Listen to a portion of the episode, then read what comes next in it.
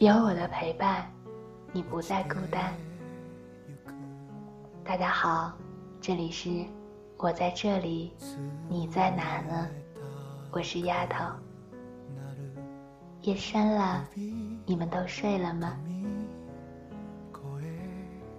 小时候，我曾以为友谊就是一辈子。长大后，那些曾经和我穿开裆裤一起玩耍长大的朋友，突然间就不联系了。我发现，我们越走越远，我们再也回不到当初的那份纯真、快乐的时光了。其实，人生就是一场旅行，陪你走到最后的，总是屈指可数的几个人。有时，你不必觉得惋惜，毕竟曾经拥有过，而现在的生活无法存在交集，只好彼此行远，渐往天涯，珍惜当下吧。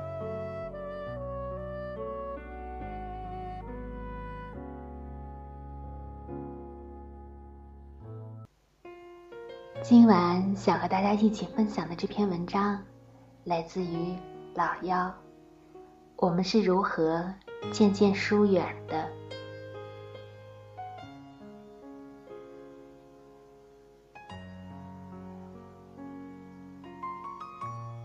我还在加班回家的路上，他给我发微信：“你看了今晚的花千骨了吗？小骨成魔的样子好酷哦。”他又说：“我老公说小骨没有黑化的时候比较好看，你说呢？”晚上九点的公交车，依旧挤得腾不出地方来好好回一条微信。他又发来了：“你怎么不回我呀？”犹豫了好久。不知道我是该回我没有看过《花千骨》，还是该回我太累了，只好说不好意思，我在忙。他再也没有找过我。我刚出生的时候就认识他，手拉着手上学，也曾吵过架，红过脸。我们知道彼此情窦初开是第一个喜欢的人，知道对方第一次跟男生拉手、接吻。知道对方第一次出潮。后来我们去了不同的高中，周末回家的时候，我们会睡在一起，不是他家就是我家，说上大半夜的悄悄话。他告诉我刚刚认识的男孩子，我跟他说我最近的考试。那时候我们依旧没有失去对彼此生活的好奇。长夜漫漫里。任何一个无聊的话题，都可以让我们笑上好久。我大学刚毕业，他已经结婚，穿着洁白的长长婚纱，在人群里笑眼如花。他转过身子来跟我拥抱，要赶紧找男朋友啊！又过了两年，他孩子出生，我去看他，头上包裹着毛巾，坐在厚厚的被子里。脸上圆润了很多，他一边给孩子喂奶，一边问我：“你都毕业一年多了，怎么还不结婚？”我看着他怀里肉乎乎的柔软，也笑着：“我还单身呢。”他开始兴致勃勃：“我家老公舅妈家的儿子比你大一岁，也是刚从大学毕业回来，一会儿要过来吃饭，你们认识一下。”我说：“我下周要去北京了。”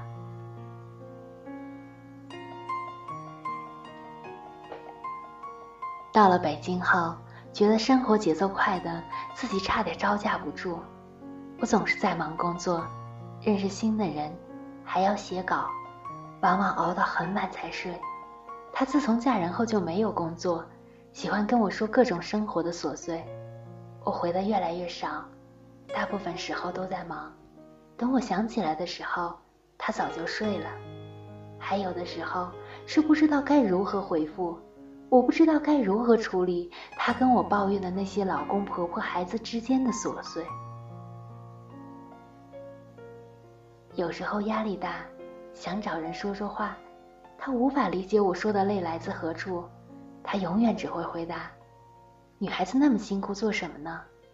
累了就回家，在老家待着多舒服，我们还可以继续一起玩呀。”日子久了，我们不再经常通电话，连微信都很少发。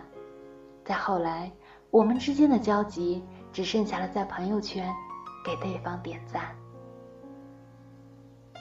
很多人都会叹息，为什么那些记忆里光着屁股长大的生死之交都会日渐疏远呢？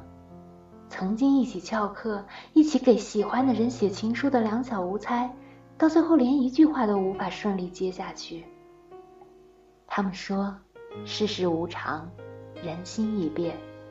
他们说，时光太残忍，感情太脆弱。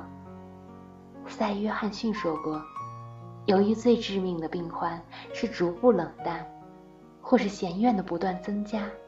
这些嫌怨，不是小的不足挂齿，就是多的无法排除。而在现代生活中，即使是相识多年的朋友，每个人更加趋向于一个独立的个体，独自在一个个城市里生存着。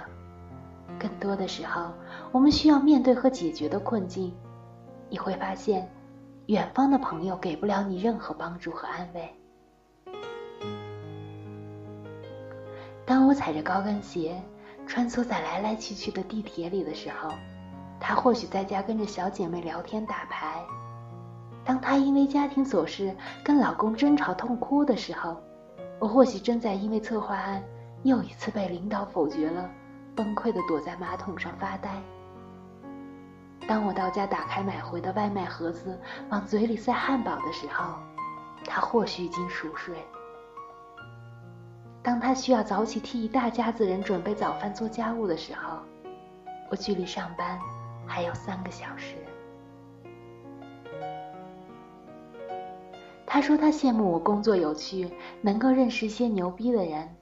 我又何尝不羡慕他生活安稳，不需要太多的辛苦。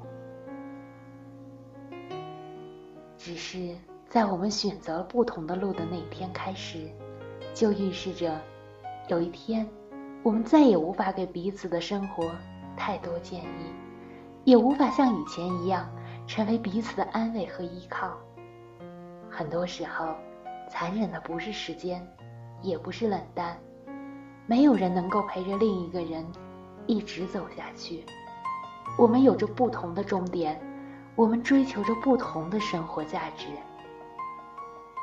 所以，当那个曾经跟你一起长大的闺蜜，有一天渐渐跟你没有话题，那么。没有必要歇斯底里，也没有必要感叹人情冷暖。我们曾经有过最美好的回忆，而如今看着对方在朋友圈里晒出的自己的小幸福、小安慰，送上你最简单真挚的祝福，也许已经足够。而以后的路，你还需要继续走下去。